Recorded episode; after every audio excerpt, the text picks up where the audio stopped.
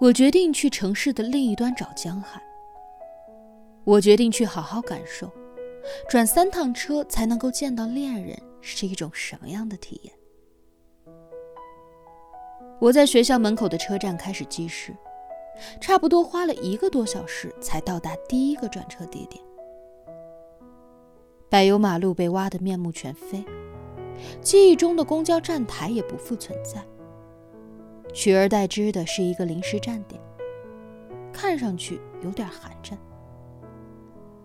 我想管他呢，只要能让我到达目的地就好了。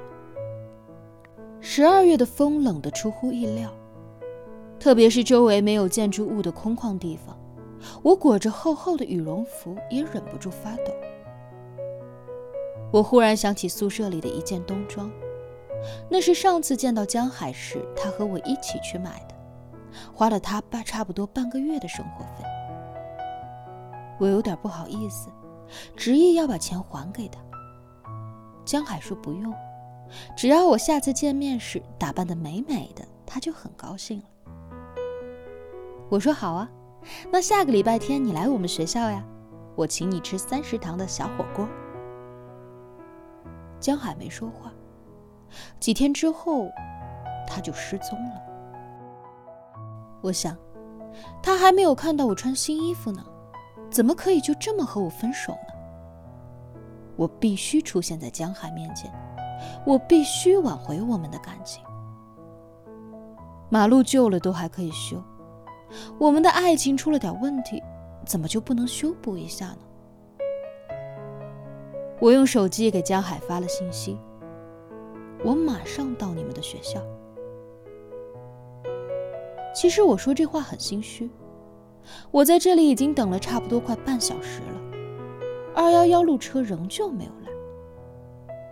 我看着一辆又一辆的公交车从站台破风而去，我看着身边等车的人换了一批又一批，心里越发着急。但江海出乎意料地秒回了我，这给了我一点小小的温暖。他说。天这么冷，路这么远，你来做什么？只是转三趟车而已啦。如果这都算远的话，那别人异地恋要坐火车、坐飞机才能见面的，要怎么办嘛？我这样回复，兴许是有点想讨好他的意思，我还加上了一个萌萌的表情。但江海的回复只有五个字。你也知道啊，我知道我猜对了，他果然还是在意我们之间谁去找谁这件事儿。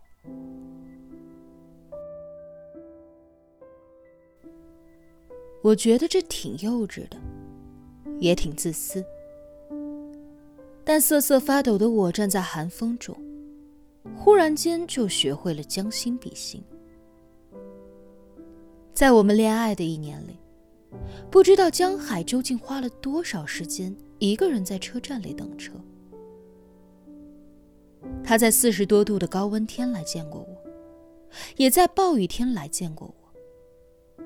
可我好像把一切都当做理所当然了。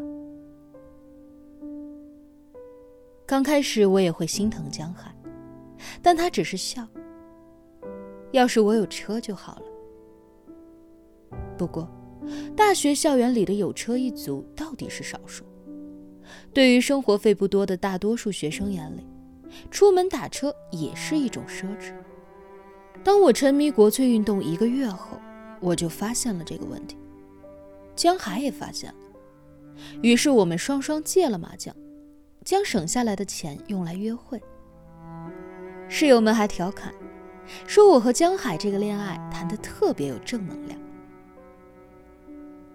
后来江海说：“等毕业了，我赚到钱第一件事就是买车，这样我就不用每次转三趟车来见你了。”我说他傻，我们两人一样大，他毕业了，我不也毕业了吗？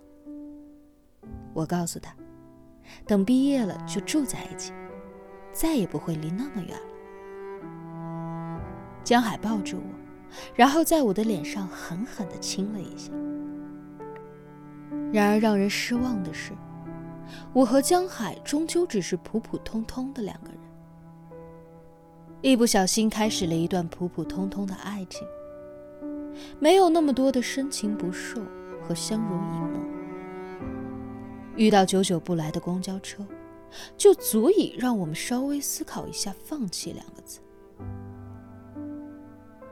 这么一想，他这几个月来的厌倦、逃避、失踪，好像也就没有那么说不过去了。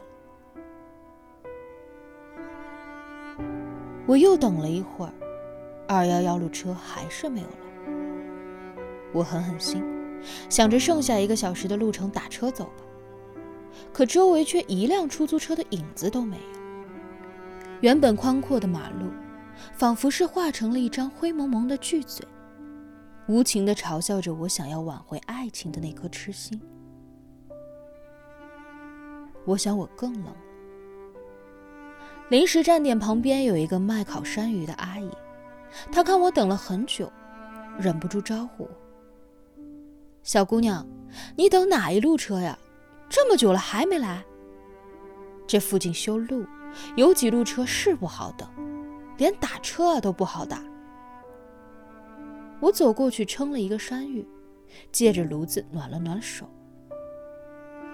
我忽然想，不知道江海从我们学校回去的时候，路过这里，会不会也在这个摊位上买过烤山芋呢？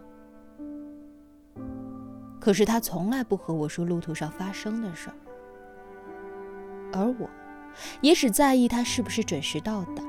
有没有给我买礼物这种事情？我确实是一个很过分的女朋友，但那只是曾经。我一边剥开山芋皮，一边和阿姨说我在等二幺幺路，可是等了很久都没有来，不知道是不是公交车出了什么问题。我小心翼翼地吃着冒热气的烤山芋，然后却陷入了深深的自责当中。男朋友都快没了，我竟然还有心情吃烤山芋。可是烤山芋又做错什么了呢？我他妈为了去见他，我站在这里快被冷风吹死了呀！我说，要不是因为二幺幺路不来，我还吃不到这么好吃的烤山芋呢。值了，虽然大冷天里的烤山芋是真好吃，我之所以这么不吝啬的夸奖。完全是因为希望阿姨能把那两毛钱的零头给我抹掉，但阿姨愣了一下，没说什么抹掉零头的事儿。她告诉我，二幺幺路公交车早就改道了，因为修路的缘故，公交车改道很正常。我抬头看了一眼临时站台上立着的站牌。确实没有了二幺幺路公交车的到站时间和路线。也许在不久之后，二幺幺路车还是路过这里。可是当我猛然醒悟自己需要乘坐它的时候，它却消失了，连一声通知都没有。我这么想着，也就这么说了出来。连通知都没有吗？我讨厌没有通知的就自行决定什么，就像是动不动消失不见的江海。哎呀，老早就贴过了，那都是好久以前的事儿了。小姑娘，你不经常坐二幺幺路吧？一修路车就改道了，贴个告示就不错了，哪还能一个一个的都通知到啊？你看站点不都换成临时的了吗？那个二幺幺站台搬的还挺远的，不到市区了。卖山芋的阿姨说：“你是不是要到市区啊？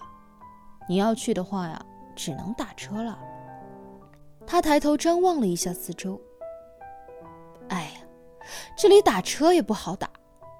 要么你看看其他车能不能到市区附近，然后再转车吧。我说了声谢谢。然后捧着烤山芋离开了。是啊，我好久好久都没有坐过这趟公交车了，也好久好久都没有去城市的另一端找过江海。我重新走到临时站台旁，拿出手机，想要问问他怎么办。江海之前来找我的时候，从来都没有说起过二幺幺路车改道的事儿，所以我一直都天真的以为，我们的爱情坚定的和那三辆车的路线一样。短信编写好了，可我却没有发送出去。我想，即使没有江海的帮忙，我也一定有办法找到去见他的路。但是，我现在真的有必要去城市的另一端吗？即便我挽回了失踪的江海，我和他真的还能够继续走下去吗？